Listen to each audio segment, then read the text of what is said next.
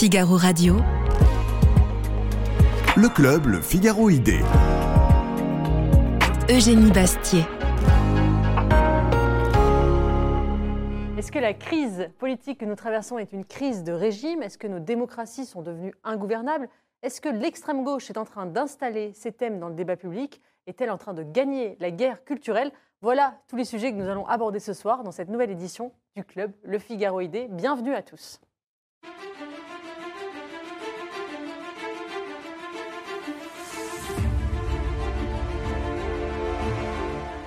On a donc cette réforme des retraites qui suscite une contestation très vive dans le pays, à, tel point qu'on ne parle même plus de crise politique, mais de crise de régime. Euh, certains, en tout cas, euh, Emmanuel Macron, euh, le président de la République, a, eu il y a une dizaine de jours cette phrase qui, selon certains commentateurs, a suscité la polémique et mis le feu aux poudres. Il a déclaré La foule qui manifeste n'a pas de légitimité face au peuple qui s'exprime à travers ses élus.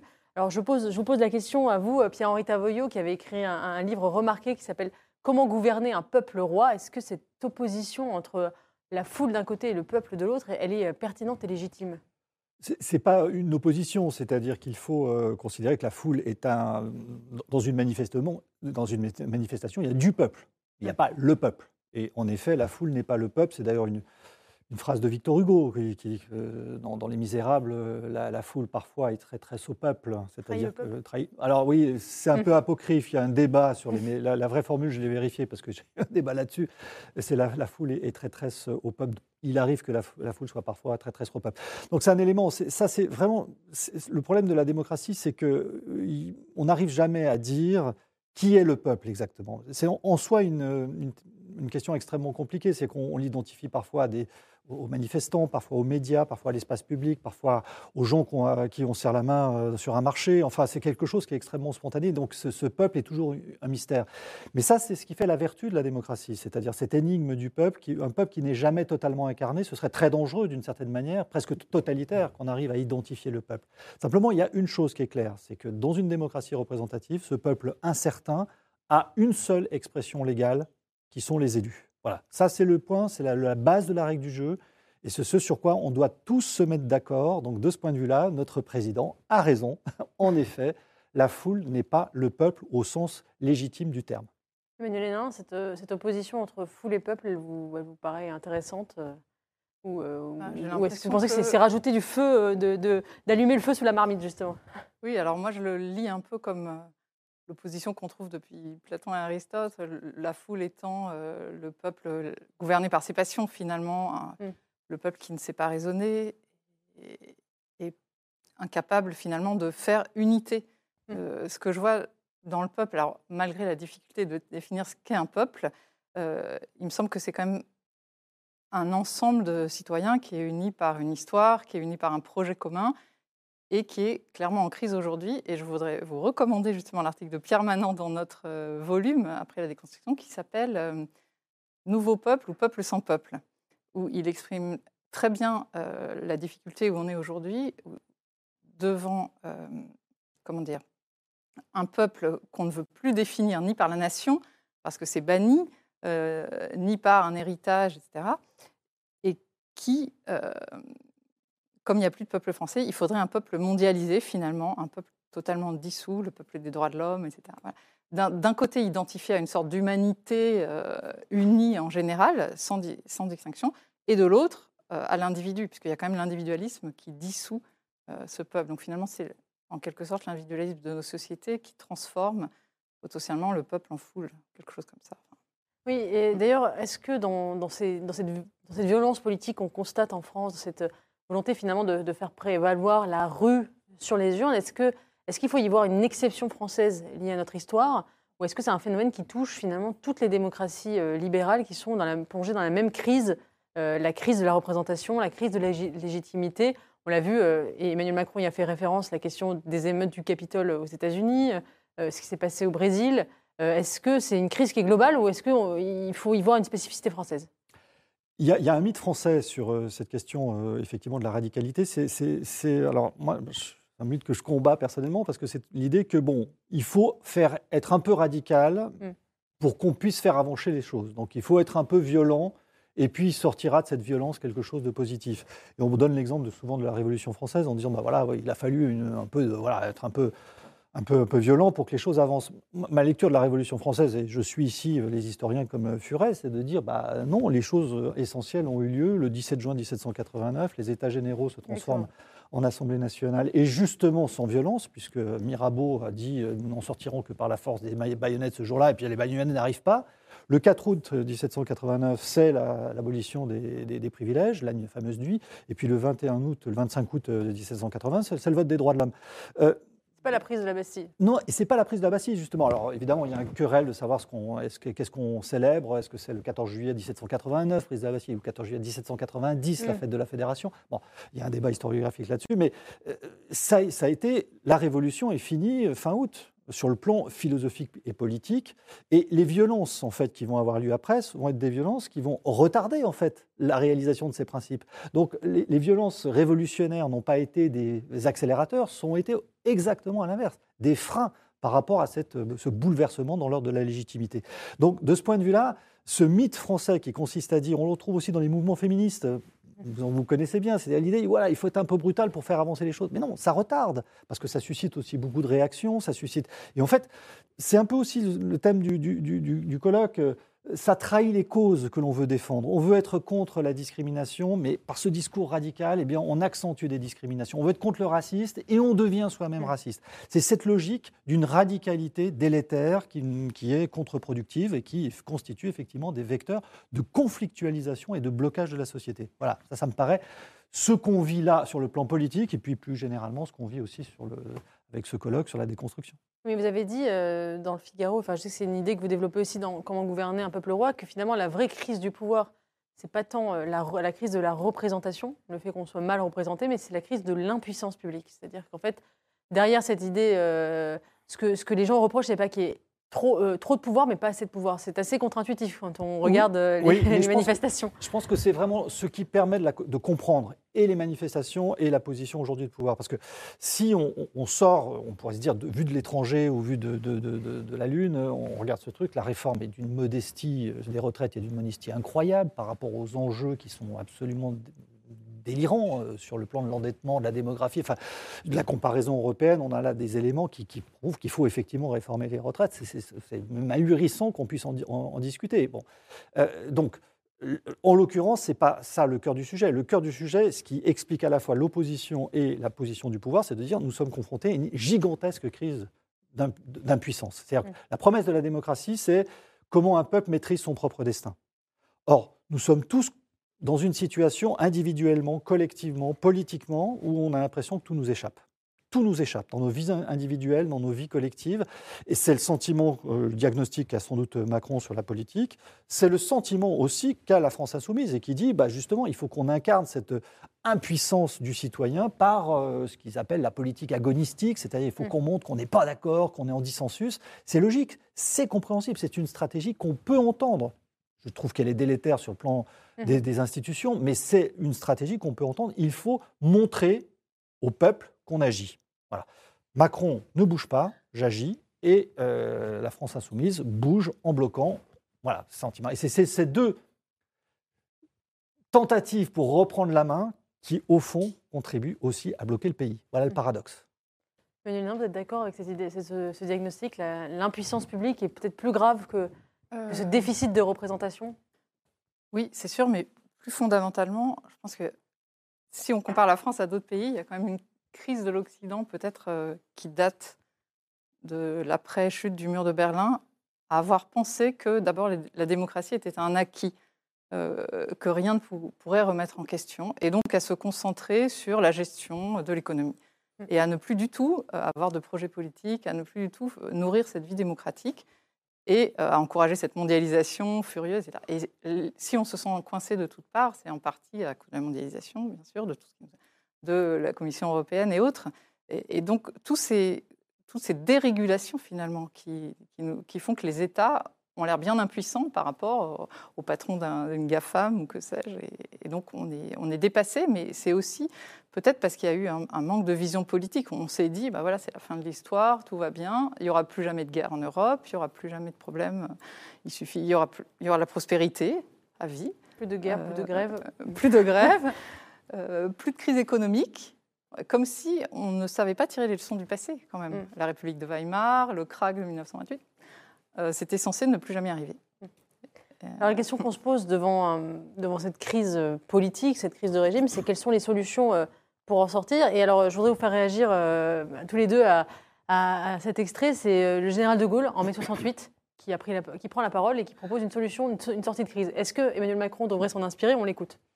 J'ai besoin que le peuple français dise qu'il le veut. Or, notre Constitution prévoit justement par quelle voie il peut le faire. C'est la voie la plus directe et la plus démocratique possible, celle du référendum. C'est la question du référendum. Est-ce que le référendum, euh, enfin, un outil qui donne la parole au peuple, peut-être une question, une sortie de crise pour redonner la parole aux citoyens? C'est prévu par la Ve République. Je sais, Pierre henri que vous n'êtes pas très favorable à ces outils de démocratie directe. Pourtant, est-ce que ce n'est pas une solution à la crise que nous traversons? Je pense que le référendum est un outil euh, très très utile, mais il faut qu'il soit, euh, la question soit posée de telle manière qu'on réponde à la question et non pas à celui qui la pose. Mm. C'est ça l'objet. Et moi, je suis tout à fait favorable au référendum parce que c'est effectivement un appel, mais encore faut-il, je pense que le référendum aurait dû, de mon point de vue, arriver en amont, c'est-à-dire en disant voilà, il y a trois scénarios possibles sur la question des retraites, soit on augmente l'âge de la retraite, soit on augmente, on diminue les pensions, soit on augmente les cotisations. Voilà, très simple, il y a trois, trois options, il n'y en a pas plus. Système à point, mais il n'y en a pas plus. Il y a choisissez. Voilà, choisissez. Et on propose trois scénarios. Là, ce n'est pas celui, celui, qui pose la question, dit c'est le principe de réalité, je ne m'engage pas, je vous laisse décider. Ça, c'est une position gaulliste. Là, on va avoir un référendum. Si c'est un référendum qui dit est-ce que vous êtes pour la retraite à 62 ans ou 64 ans, c'est clair que c'est. Et là, on va inscrire dans la loi une limitation de l'âge de la retraite qui va être totalement délirante pour, la survie du, du, du, système des retraites. Donc ça, c'est et puis en plus, ça sera non, ça sera voilà, n'est pas une solution en l'occurrence. Le seul point positif, c'est le, référendum d'initiative partagée qui est en train de se dessiner. On va voir si le Conseil constitutionnel euh, y apporte une réponse favorable. C'est que ça va donner du temps, c'est-à-dire ça va apaiser la, chose probablement pendant cette, cette euh, parce que c'est long. Hein. il faut euh, donc 185 députés, il faut ensuite 10% du corps électoral, il faut ensuite 6 mois, 9 mois euh, de, de, recueil des, signatures. Il faut ensuite six mois d'examen parlementaire. Enfin, ça va durer du temps. Et si, par ailleurs, la loi est déjà promulguée, potentiellement, pourrait y avoir deux lois différentes. Une loi, s'il parle du Parlement, une loi. Donc ça va être compliqué, cette affaire. Je ne pense pas que ce soit une solution très, très souhaitable, euh, mais il me semble qu'aujourd'hui, ce n'est pas ce type de solution qui permettra d'en sortir euh, par, par le haut, si je puis dire, parce que clairement, ça risque de bloquer définitivement une situation. Et c'est toujours quand on veut mettre les choses dans la Constitution ou des trucs et figer euh, les choses, ça produit effectivement, là encore, des espèces d'impuissance publique. Mais est-ce qu'il n'y a pas quand même une réforme des institutions à penser euh, Vous qui avez réfléchi à la question comment gouverner un peuple roi, enfin, notre, on a l'impression que dans notre, nous sommes dans une monarchie présidentielle quand même, dans la République. Alors peut-être une monarchie sans pouvoir, oui, sans mais, pouvoir mais, euh, mais, quand même avec un président qui cumule le rôle de, du garant de l'unité de la nation, qui était le rôle, euh, qui est le rôle de, Charles III en Angleterre et du président euh, en italien, et euh, d'exécutant et de, de, la politique quotidienne, qui n'était pas d'ailleurs en fait l'esprit même de la Ve République, mais qui l'est devenu notamment avec la mise en place du quinquennat, et qui aujourd'hui fait que le président concentre les, les, colères, concentre les demandes sociales, sociétales, etc., et un, un véritable, enfin un point d'un abcès de fixation des mmh. colères.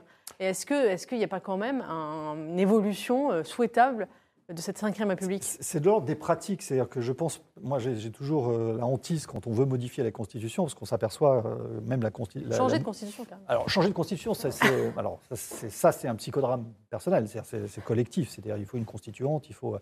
On est dans une logique qui est une logique, je pense, extrêmement risquée. Mais Modifier la Constitution, c'est un acte qui est extrêmement, euh, extrêmement complexe et on, dit comme Montesquieu, il faut le faire avec la main tremblante parce que les équilibres sont, entre. Moi, ce qui me paraît euh, positif dans la Constitution de la Ve République, c'est qu'elle est extrêmement malléable et que, en l'occurrence, ce sont aujourd'hui des pratiques plus que des euh, des, articles qui sont problématiques. Le Parlement ne prend pas assez euh, son, rôle au sérieux. Euh, il ne l'a pas pris et il est puni, en quelque sorte, parce que le Parlement doit faire un diagnostic. Le président joue aussi un rôle avec un Premier ministre qui est uniquement un collaborateur, on se souvient de l'expression, et, qui n'est pas assez dans un rôle politique. Et aujourd'hui, on le voit. Donc, ce sont des pratiques, des, alors des pratiques qui sont complexes à analyser, mais je pense que la Constitution de la Ve République est suffisamment malléable pour euh, faire face à des situations extrêmement différentes. Elle peut euh, déboucher sur l'horizontalité avec ces consultations, ces référendums, c'est possible, c'est une arme euh, extrêmement utile. Elle peut aussi être dans des moments de pure verticalité, c'est aussi important. Et c'est ce jeu-là qu'il faut rééquilibrer, mais de l'ordre des pratiques, pas de l'ordre de la, et de la politique. C'est intéressant ce que vous dites, parce que vous dites que c'est de l'ordre de la pratique, mais est-ce qu'on peut parler que de pratique quand on voit que depuis, euh, depuis l'élection de Nicolas Sarkozy, les présidents de la République successifs sont rentrés dans un cycle d'impopularité qui fait que à peine ils sont élus, ils, plongent dans l'impopularité.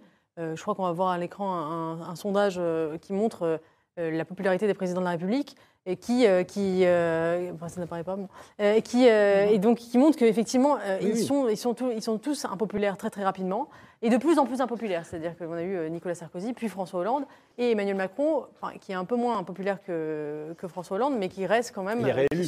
Qui, est, réélu, évidemment, évidemment mais euh, Nicolas Sarkozy n'est pas réélu, François Hollande ne peut même pas se représenter. Emmanuel Macron est réélu, mais est dans une crise politique un an à peine après avoir été réélu, et finalement, on considère que sa réélection n'est pas légitime. Est-ce qu'il n'y a pas euh, structurellement un, une espèce d'impopularité structurelle des dirigeants qui serait due peut-être à justement un rejet tout simplement un rejet du pouvoir et de l'autorité? Oui, mais ça, en l'occurrence, ce n'est pas les institutions qui vont y changer quoi que ce soit. C'est pas vous avez beau modifier des institutions et la Constitution, cette réalité-là, on, a des situations où il n'y a plus de majorité. C'est-à-dire vous avez un, parc électoral qui est avec 30-30-30, grosso modo, euh, et, avec euh, sans compter l'abstention. Donc le, point qui me paraît être l'axe de la crise, c'est qu'effectivement, euh, tant que les élus ne retrouvent pas une forme de puissance publique, il y a les preuves de mm. le faire. Euh, c'est peut-être ça, cette carte-là que joue Emmanuel Macron en ce moment, euh, dans une logique je, tiens bon, ça n'a jamais été testé, je, vais aller jusqu'au bout, hein, peut-être, je ne sais pas, pas s'il va gagner du tout, mais c'est peut-être cette, cette carte-là. De toute façon, s'il cède, il est dans l'impuissance publique pendant les quatre ans qui arrivent. Donc euh, il y a un côté qui tout double dans cette logique-là. Donc euh, je ne sais pas du tout ce qui, quel est son, diagnostic, son analyse, mais en tout cas, il est clair qu'à un moment donné, la question de la marge de manœuvre politique, ce que, ce que disait Emmanuel me paraît tout à fait juste, il faut remettre de la politique, mais de la vraie, mm. au cœur des choses. C'est, pas, il y a le droit, il y a l'économie, voilà, et on a dissous la, politique dont le droit et l'économie. Ça revient au cœur et désormais, il faut faire la preuve qu'on peut agir avec des objectifs clairs. Euh, Emmanuel, est-ce que, est que, vous nous parliez tout à l'heure des individus, de l'individualisme Est-ce que on peut, euh, justement, le président de la République euh, est censé incarner l'unité du pays? Est-ce que c'est encore possible dans une société d'individus, individualistes, où finalement il y a une espèce d'archipélisation, de fragmentation, mais on ne trouve plus de causes, de causes capables de réunir en tout cas plus de la moitié de la population? Oui, alors dans cette euh, utopie du référendum, le référendum qui fonctionne très bien dans des pays comme la Suisse par exemple, mais je pense que tel qu'il est présenté aujourd'hui, c'est un petit peu l'idée quand même qu'on ne, peut se représenter être représenté que par soi-même. Euh, justement, cette sorte d'archipélisation qui fait que personne n'a légitimité à porter ma voix. Et ça, ça recoupe un peu euh, les problématiques woke au sens où une poétesse noire ne peut être traduite que par une poétesse noire. Mm. Il y a fondamentalement un problème euh, de compréhension de ce qu'est la représentation. Et quand on vote pour quelqu'un, on est d'accord avec, disons, la plupart de ses thèses, ou bien on vote pour le moins mauvais, mais on ne trouvera jamais quelqu'un qui soit d'accord, qui dise exactement ce que vous êtes, qui présente toute votre vision, tous les points que vous aimeriez réaliser. Donc il faut accepter. C'est peut-être une incompréhension de ce qu'est la politique aussi de, de la part oui, la, représentation n'est pas l'identification. Bah, euh, oui, c'est ça, un petit peu. On ne veut pas pour quelqu'un qui, qui, est soi, en fait. Voilà, et puis Emmanuel Macron a quand même une pratique singulièrement euh, narcissique du pouvoir. Hein. Ne serait-ce que son, le nom même de son parti, En Marche. Mmh. Enfin, il s'est fait élire euh, sur sa belle tête d'abord, et puis sur sa jeunesse, etc il a tout parié sur euh, une incarnation très personnelle, il me semble encore plus que ses prédécesseurs quand même. Oui, déconnecté aussi de, des idéologies, des visions du monde clair. c'est ce qui me frappe dans, le débat politique, c'est que les, visions, euh, les, visions du monde Euh, quand on était trotskiste par le passé, euh, on pouvait être très radical, mais on embarquait avec soi 25 volumes de, Trotsky. quand on était marxiste, etc. On avait, il y avait une sorte de, logique de cohérence. Aujourd'hui, on peut très bien être un petit peu de Trotsky, enfin une sorte de zapping idéologique qui fait que la cohérence interne des visions du monde mm. échappe totalement. Et ça, ça rend le débat très compliqué parce que d'un seul coup, on peut basculer d'une idée à l'autre. La cohérence des visions du monde échappe. Ça, c'est très flagrant dans tous les partis aujourd'hui. C'est-à-dire dans tous les partis, vous avez euh, Ruffin qui fait l'apologiste du retraité qui est quand même l'incarnation du petit bourgeois pour un communiste. Enfin, c'est le mm. petit bourgeois. Vous avez euh, Renaissance qui est, dans une logique d'hésitation. Vous avez euh, le Front National qui dit mais non, non, non, on n'est pas d'extrême droite. Le Rassemblement National qui dit nous, on est, on est très gentil, on n'est pas d'extrême droite. Vous avez les LR qui disent mais non, mais on n'est pas euh, ni libéraux ni conservateurs, on est progressiste. Vous avez le parti du président qui est ni à gauche ni à droite et qui ne faut rien du tout. Donc personne n'a deux visions du monde. Comment vous les discuter Comment on fait un débat sur ces questions? Alors, vous mettez euh, la transition pour la deuxième partie parfaite, puisque moi je pense quand même qu'il y a une, une partie du spectre politique qui a une vision du monde très, euh, très, euh, très charpentée, en tout cas qui, qui a un bloc véritablement idéologique, c'est l'extrême gauche, la NUPES. Enfin, en tout cas, c'est cette partie en fait, de la gauche radicale qui est en train d'absorber euh, la gauche social-démocrate petit à petit de la dévorer et de la réduire à, peau de chagrin. Euh, et on parle souvent, c'est vrai, dans le débat public, euh, on en a parlé pendant la présidentielle, c'était un grand, un grand thème, d'une droitisation de, la société, voire même d'une extrême droitisation de la société, notamment sur les questions régaliennes, sécuritaires, d'immigration.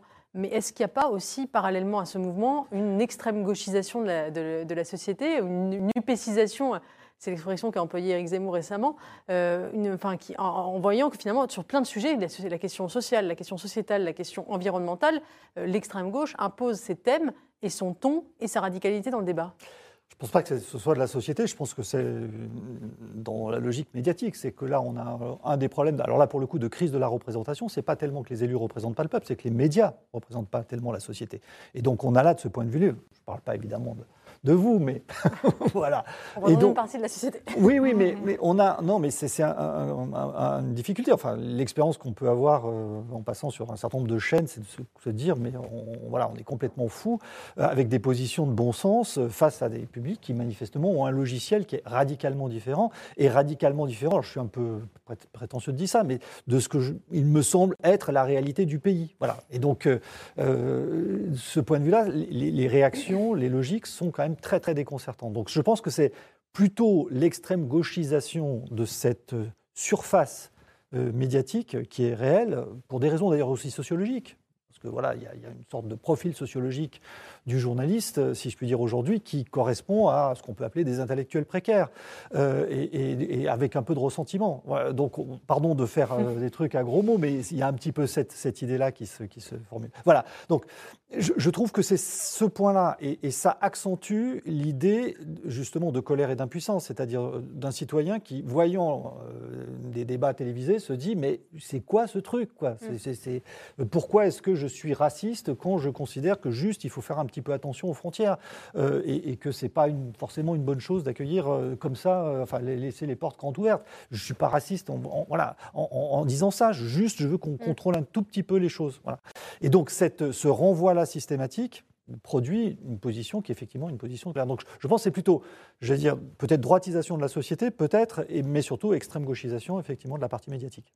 Mais vous êtes d'accord avec ça? Vous, vous voyez une une extrême gauchisation, je ne sais pas comment le dire, en tout cas une, imposition d'une forme de radicalité euh, de gauche, de thèmes radicaux de gauche dans le débat médiatique et politique oui, alors je le vois et je le vois aussi à l'université. je rappelle quand même que euh, d'abord quand, on consulte sa boîte mail professionnelle pour savoir si la fac sera éventuellement ouverte ou non demain euh, pour, à cause des grèves, etc., eh bien on ne trouve pas cette information. En revanche, on trouve 10 mails de FO, CGT, etc. Rejoins-nous, camarades, etc. Mm. Et puis un mail qui surtout ne fait pas cours en ligne parce que tu casses tout, euh, tu casses la grève. Si tu fais cours en ligne, c'est de la triche et tout. Bon. Et par ailleurs, on trouve aussi une invitation quand même 800 euh, euh, intellectuels menés par Sandra Logier à voter euh, Jean-Luc Mélenchon. Donc je demande ce que ça aurait donné si un professeur d'université avait appelé à voter Marine Le Pen pendant la campagne. Donc, il y a une je pense qu'il aurait été, 800, il y a une professeure, 800, universitaires ont appelé, voilà, à voter, Mélenchon, à voter Mélenchon pendant la, campagne. Or, euh, enfin, voter NUPES pardon, pour, pour législative. Or, je pense que euh, l'extrême droite, si, euh, Bah, même même, même s'ils avaient appelé à voter Macron, euh, ils auraient Voilà. été, à mon avis. Donc c'est dire à quel point c'est totalement monocolore. Et on le trouve aussi d'ailleurs chez les étudiants. Les, les rares étudiants de droite se, se taisent en fait. Il y a un prosélytisme des étudiants de gauche qui, qui sont tout le temps à faire des AG, à distribuer des, des tracts, etc. Et quand un étudiant de droite essaye d'aller à l'AG, euh, on vote son départ. Mm. Voilà, il faut qu'il sorte. Voilà, J'ai entendu récemment un témoignage.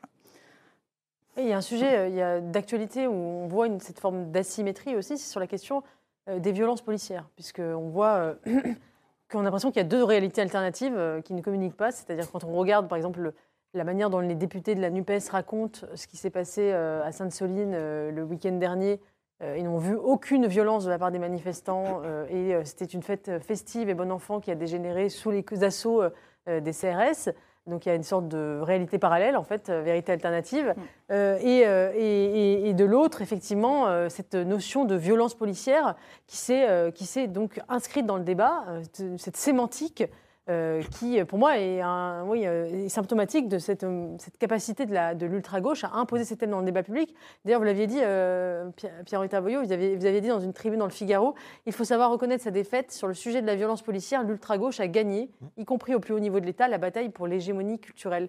Pourquoi cette question des violences policières, pour vous, c'est une manifestation de, cette victoire culturelle de l'ultra-gauche Oui, parce que en fait, euh, pour moi, la façon dont je vois la, configuration politique aujourd'hui, euh, en France et dans le monde d'ailleurs, sur la question de la démocratie, euh, je, prends un peu de recul par rapport à votre question, mais c'est important. C'est au fond, aujourd'hui, tout le monde est démocrate dans le monde. Tout le monde. Mais évidemment pas de la même manière. hein. Au moment où Biden a fait son, grand colloque sur la démocratie en novembre 2021, euh, une semaine avant, euh, Xi Jinping fait sortir un petit bouquin qui s'appelle La Chine, la démocratie qui marche.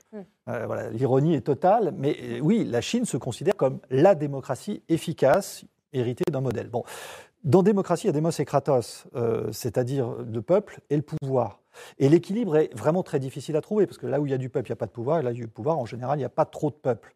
Et donc, euh, la démocratie libérale résout cette, euh, cette- ce dilemme, cette contradiction, en disant pas trop de peuple, mais des représentants élus, et pas trop de pouvoir, parce qu'il y a la division des pouvoirs. Et c'est toujours un équilibre instable, parce que s'il n'y a pas, pas trop de pouvoir, il faut en remettre un petit peu, s'il n'y a pas trop de peuple, il faut en remettre un petit peu, on est au cœur de ça. Et ça, ça suppose deux tentations inverses, ça su- suscite deux tentations inverses. La tentation de dire, on va augmenter le peuple et diminuer le pouvoir, avec comme ligne de, de- de- de force, d'horizon, l'anarchie. C'est-à-dire, voilà. Et là, aujourd'hui, incarné en France par la NUPES, et notamment par la France insoumise, c'est-à-dire de dire, au fond, le pouvoir est par essence illégitime. Donc la violence policière, c'est l'incarnation d'un État systémiquement violent, d'un État qui cherche la violence. Et euh, on sait que l'anarchie, hein, c'est contre un ordre qui produit du désordre, l'État, il faut un désordre qui produise de l'ordre. Voilà, et qui produise de l'ordre avec un ordre d'avant plus respectueux des libertés. Voilà. Donc ça, c'est la, la- la tentation. Et face à cette autre, cette tentation, il y en a une autre exactement inverse. Si on va grossir le Kratos et diminuer le, le démos. Ça, c'est les démos, ce qu'on appelle les démocraties illibérales, et qui sont un modèle extrêmement séduisant et beaucoup plus d'ailleurs euh, réel euh, que euh, les démocraties euh, radicales, ce que j'appelle la démocratie radicale. C'est-à-dire l'idée que, au fond, il faut être efficace. Mm. On peut prendre des libertés avec les libertés, pourvu qu'on assure le bien du peuple, le bonheur du peuple. Le bonheur est supérieur à la liberté. Et vous avez cette configuration-là qui constitue, à mon sens, aujourd'hui le vrai clivage. Les libéraux, dans la recherche d'un équilibre instable et, et qui se font euh, critiquer et atta- attaquer à la fois par les radicaux, avec l'anarchie en ligne de mire, et par, les illibéraux, avec Mm. l'autocratie en, en ligne de mire. Voilà. C'est, c'est, je crois, la, la manière de, de présenter les choses aujourd'hui. Et je me sens libéral, quoi qu'on, voilà, libéral, mais avec un, un libéral qui consiste à dire aujourd'hui, la partie de la démocratie qu'il faut renforcer, effectivement, c'est le Kratos. Il faut défendre le Kratos. On peut être libéral en disant aujourd'hui, il faut défendre le Kratos avec cette idée de Paul Valéry, cette formule que je trouve formidable. Quand l'État est fort, il nous écrase. Quand il est faible, nous périssons. Mm. Voilà. Eh bien, aujourd'hui, il faut que l'État soit un peu, enfin, la, la puissance publique soit un peu ren- renforcée.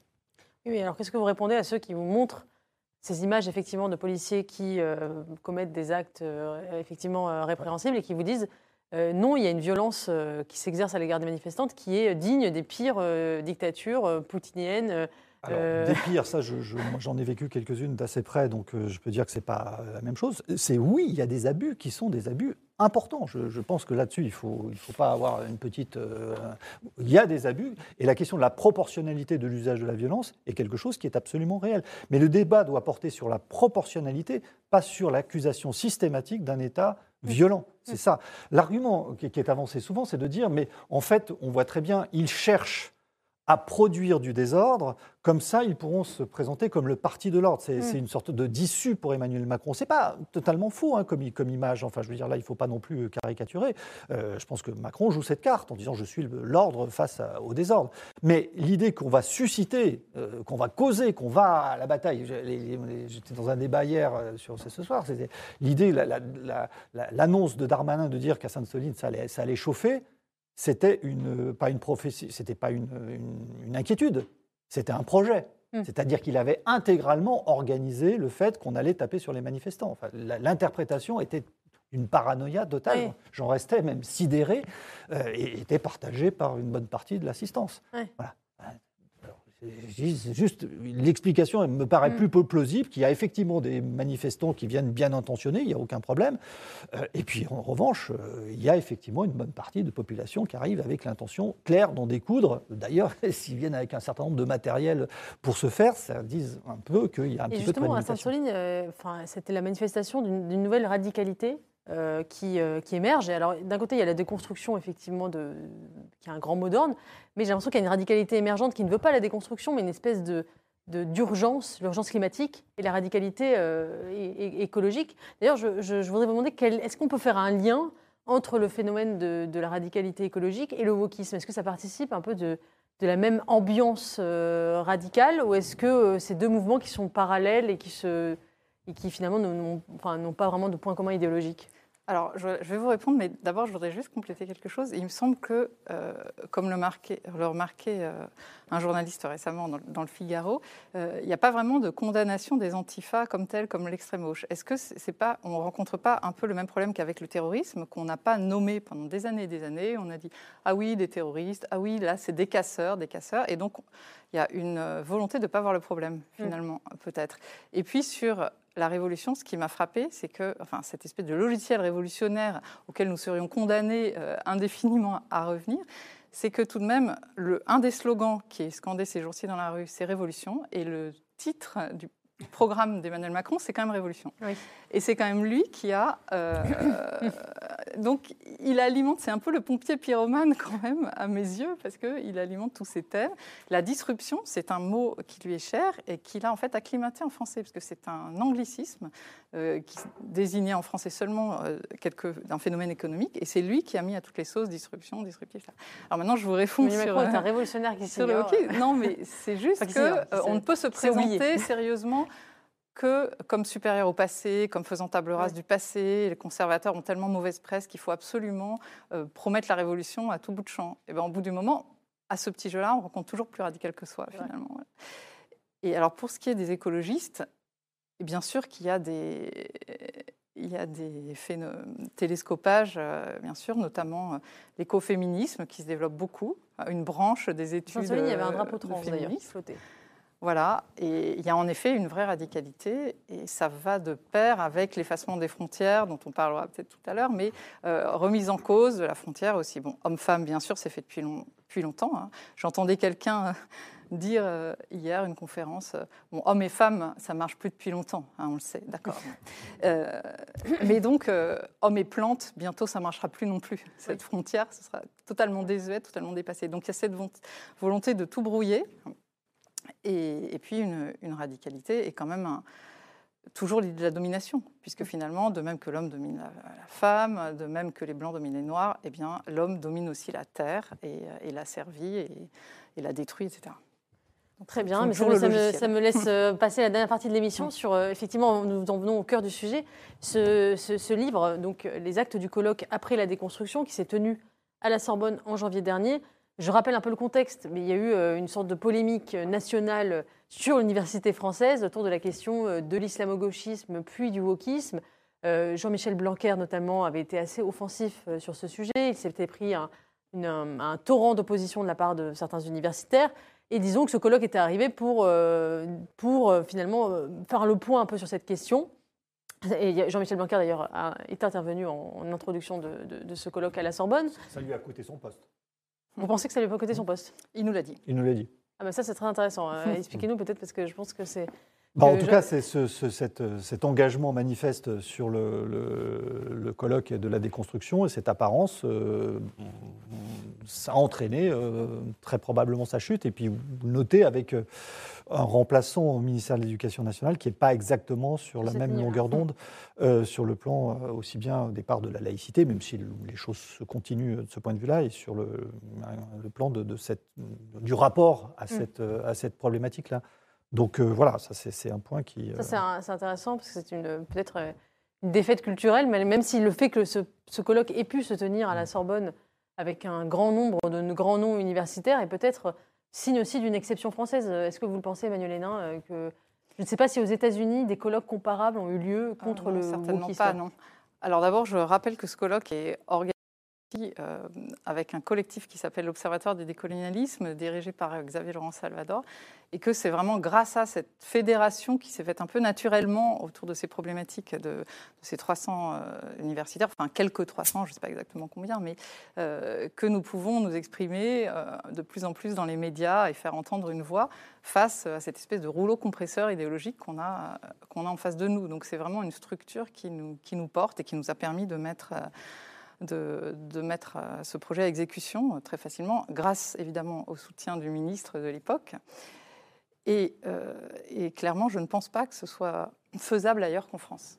Moi, j'ai eu des messages depuis, depuis cette, cette parution d'universitaires de Suisse et d'ailleurs qui, qui, nous remercient. En fait. Mmh. Ils nous remercient d'oser critiquer cela. Et Henri, vous êtes d'accord? Est-ce que c'est une exception française cette, le fait que certains universitaires se, rebellent contre, euh, contre la déconstruction. C'est-à-dire que le fait que ça se passe à la Sorbonne, alors on a un peu triché pour être honnête, parce que ça se passe à la Sorbonne, mais sans aucune des universités de la Sorbonne. C'est-à-dire qu'on a, on a, on a, traité en direct avec le recteur, si je puis dire, mais on avait bien conscience que nos universités ne nous auraient pas soutenus et même nous auraient peut-être lâché, voire euh, empêché euh, d'organiser ce colloque. Hein. La, première réaction, quand nos instances universitaires nous ont, appris l'existence de colloques, c'est de dire mais qu'est-ce qui se passe? Et on les a évidemment rassurés en disant mais n'ayez crainte, vous n'êtes absolument pas liés. On fait ça à titre individuel à la Sorbonne avec le recteur, mais rassurez-vous, ça ne va pas coûter votre poste et votre polémique. Voilà. Et on doit dire que beaucoup de collègues nous ont remercié aussi de le faire, qu'on leur a demandé de le faire publiquement, ils ont dit bon, peut-être pas. Euh, donc il y avait aussi, euh, voilà, pas non plus un engagement fort, mais euh, il y a eu aussi des réactions assez vives. Je pense que le grand défi de ce colloque, parce que c'est ça le point, c'est qu'il faut que la critique du wokisme se fasse dans le respect des opinions. Euh, et justement, pas utiliser euh, ce qui est l'arme aujourd'hui du wokisme. Le wokisme, ça veut dire je me réveille face à des dominations que personne ne voit et que je, suis en train d'imposer. Comme je viens de me réveiller presque en sursaut, eh bien, je veux agir tout de suite. Et l'action, c'est la cancel culture, c'est-à-dire on va annuler, on va annuler les conférences, on va faire pression. Nous, nous ne voulons pas annuler mmh. le wokisme on veut le, combattre, on veut le discuter, on veut faire l'échange, on veut euh, informer, parce que je rappelle qu'il y a presque un an, le mot woke n'était euh, pas tellement connu euh, dans l'espace public. une des contributions de ce collège, on est un petit peu prétentieux, mais c'est de faire en sorte que cette thématique se soit diffusée. Et depuis, le nombre d'ouvrages paru pour démanteler, enfin déconstruire ou démanteler le, wokisme euh, est, très important. Hein. Il y en a eu aussi dans le monde et aux États-Unis euh, de très bons. Mais voilà, l'idée c'est pas de, de, de, casser, c'est pas l'idée d'interdire, c'est pas l'idée d'abolir des conférences ou de, c'est juste de dire voilà ce qui se passe à l'université. Il faut que le public le sache. Nous avons un devoir de reddition des comptes parce que c'est de l'argent public. Donc voilà, voilà ce qui se passe. Après, engageons le débat. Justement, vous n'avez pas employé le mot wokisme, vous avez employé le mot déconstruction. Pourquoi avoir euh, employé cette expression qui est moins peut-être courante dans le débat public? Qu'est-ce que ça veut dire en fait la déconstruction? Alors on n'a pas employé le mot wokisme parce que justement il est polémique en lui-même et notamment aux États-Unis, il est très employé par les Trumpistes entre guillemets, et donc ça a rentré dans tout un jeu. Et puis c'est vrai qu'il est finalement approximé. C'est une étiquette commode pour aller vite. Bon. Le mot déconstruction, en fait, alors il y a deux façons d'en faire la généalogie. Une euh, par Pierre-Henri en trois phases, euh, voilà. Et puis euh, une autre, Pierre-André Taguieff, mais en tout cas, je dirais au plus rapide, au plus, au plus récent finalement. Soit ça désigne simplement l'attitude critique qui consiste à interroger les concepts. Alors à ce moment-là, on peut la faire remonter carrément à Socrate, et en tout cas certainement à la modernité, à Descartes, etc., Spinoza et autres soit ça désigne euh, ce que Derrida a repris à Heidegger et à, qui il a, à quoi il a donné un sens tout à fait euh, obscur et ésotérique finalement, lui-même ayant dit Qu'est-ce que la déconstruction? Rien. Et j'ai une autre magnifique citation de Derrida. La clause du genre déclasse ce qu'elle permet de classer. C'est-à-dire la déconstruction, c'est finalement ce qui permet de dire tout et n'importe quoi, en quelque sorte. Je vais un peu vite, mais c'est un petit peu ça quand même. C'est-à-dire en tout cas ce qu'elle est devenue aujourd'hui. Mm. Euh, ce qu'elle est devenue aujourd'hui, c'est euh, une sorte d'éloge de la fluidité généralisée de tout. C'est intéressant ce que vous dites parce que c'est vrai que vous faites la généalogie de la déconstruction, euh, Pierre-Henri Taouillot, vous dites y a finalement l'esprit critique, il est consubstantiel à la modernité occidentale, il y a le geste des Lumières, il y a ensuite le geste de Nietzsche et de Schopenhauer. Mais alors, la question que j'ai envie de me poser, c'est Justement, euh, où est, quand est-ce que ça commence à dériver enfin, quel est où, est où, est la limite entre la critique nécessaire et positive et la critique de la déconstruction qui effectivement mm. enfin, détruit tout Si vous voulez, les choses sont assez simples. Quand, Descartes met en place le doute, euh, bah, il doute pourquoi Il doute pour trouver la vérité. Mm. Euh, il a un but, ce doute. Le doute n'est pas de douter pour douter. Euh, il dit je vais douter de tout euh, jusqu'à ce que je trouve quelque chose de solide qui me permette de reconstruire l'édifice.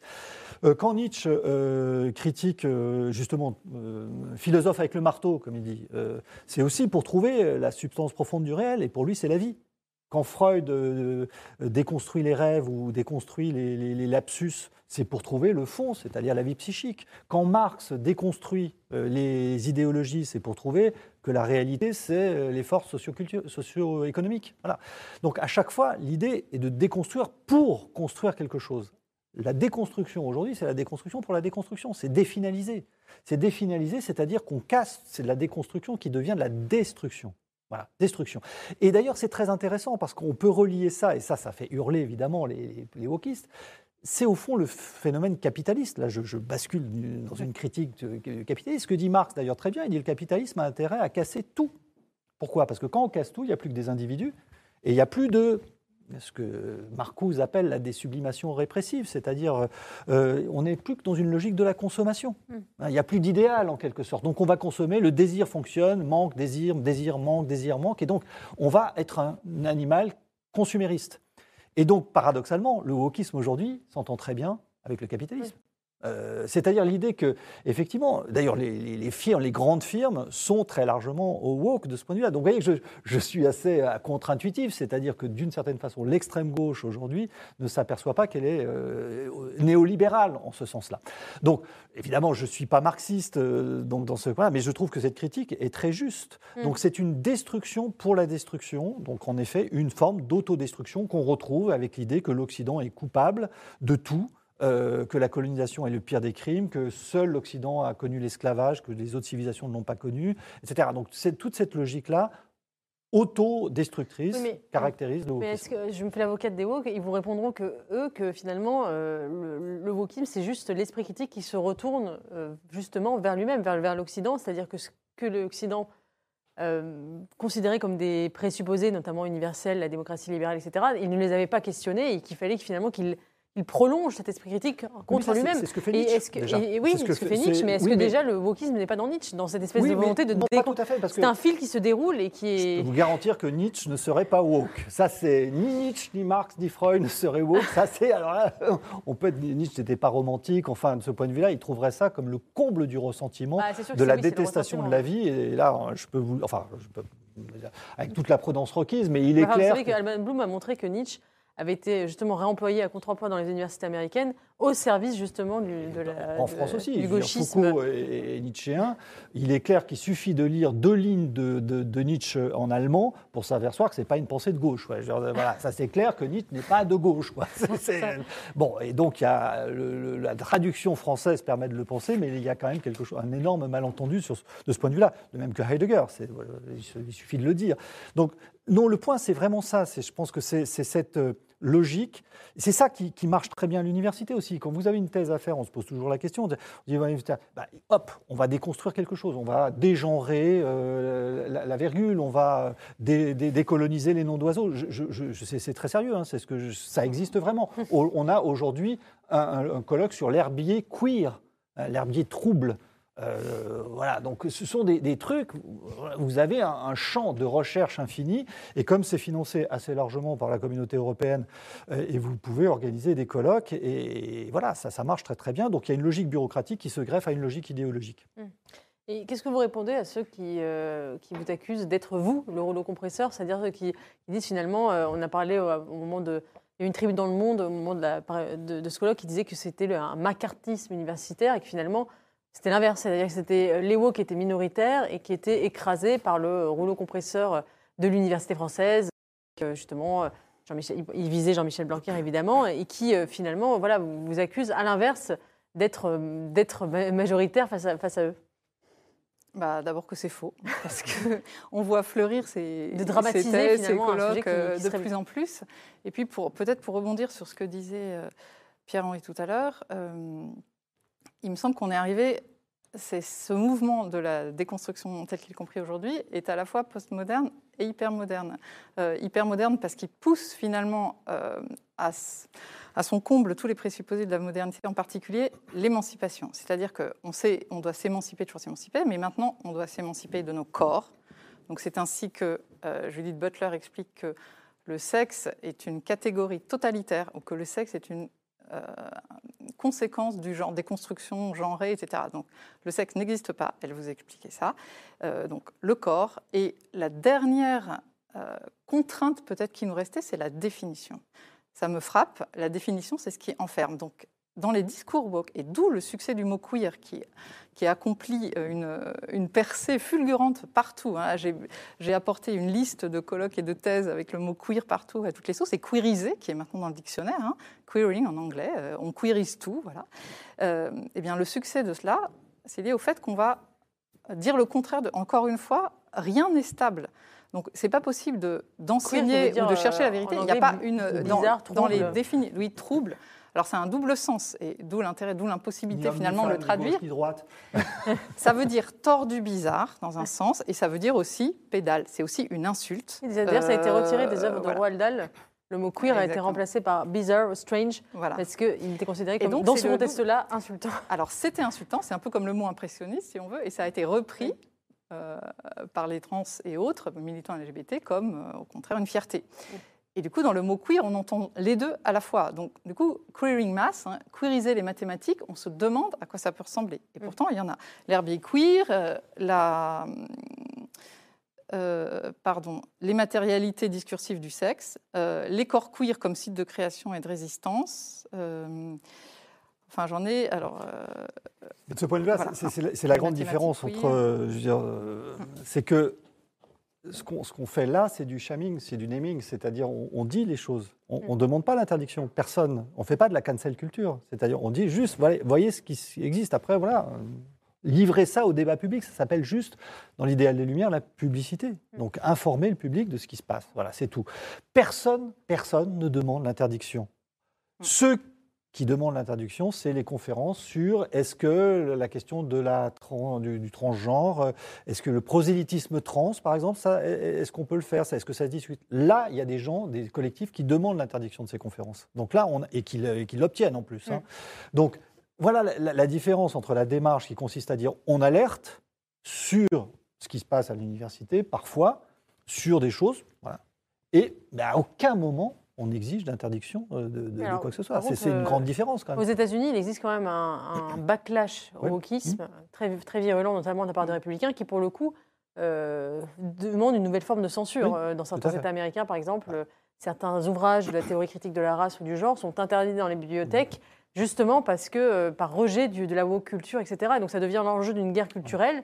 Et par mimétisme, est-ce que c'est quelque chose qu'il faut aussi que vous avez à l'esprit, vous, en France ou, Alors, je, je, doute que j'annule quoi que ce soit, mais depuis que je me suis lancée dans ce, dans ce combat, on peut dire, beaucoup de collègues m'ont dit Mais tu, mélanges tout, moi j'ai rien annulé, nous on n'annule rien à l'université, c'est grotesque, tu confonds les militants qui sont extrémistes et nous, etc. Alors, je, voudrais répondre de deux façons à cette euh, critique euh, par rapport à, ce qu'ils font en réalité dans l'université. Euh, c'est vrai que tout le monde ne pratique pas la cancel culture, certes, mais je dirais qu'il y a une sorte de cancel culture insidieuse dans la manière dont, dont se déroulent les enseignements et la recherche, au sens où on pratique très largement le contresens et on ramène, pardon, on ramène l'autre à soi. Alors, je donne quelques exemples. Par exemple, on ne peut étudier le Moyen Âge que si on étudie les saintes trans ou euh, voilà, Jeanne d'Arc comme trans. Là, ça devient intéressant. Rabelais, c'est intéressant parce qu'il parle des hermaphrodites, il parle de sous ces trucs dont Rabelais est queer finalement. Donc, on ne va pas faire l'effort de comprendre la vision du monde de Rabelais, qui est quand même passablement différente de la nôtre, mais on va dire finalement, oui, euh, tu vois, j'étudie quand même Rabelais, je ne le supprime pas, je te montre qu'il est queer, et donc il est vraiment éveillé, il est woke avant l'heure, donc il mérite d'être sauvé. Donc cette démarche me fait vraiment penser à celle des révolutionnaires, justement, de 94, qui triaient l'héritage, qui supprimaient les signes de la superstition et de la tyrannie, comme il disait, qui grattaient, euh, qui grattaient les emblèmes royaux, qui décapitaient les statues, mais qui quand même gardaient certains tableaux parce que, euh, ça, parce que ça pouvait servir à à l'éducation des citoyens, etc. Et donc, ils pratiquaient ce tri dans l'héritage. Et en fait, les woke font la même chose à l'université. Les woke sont-ils euh, sont les héritiers de 1793 On pourrait en débattre. Rabelais était-il queer? On pourrait aussi en débattre. Merci en tout cas pour cette conversation passionnante.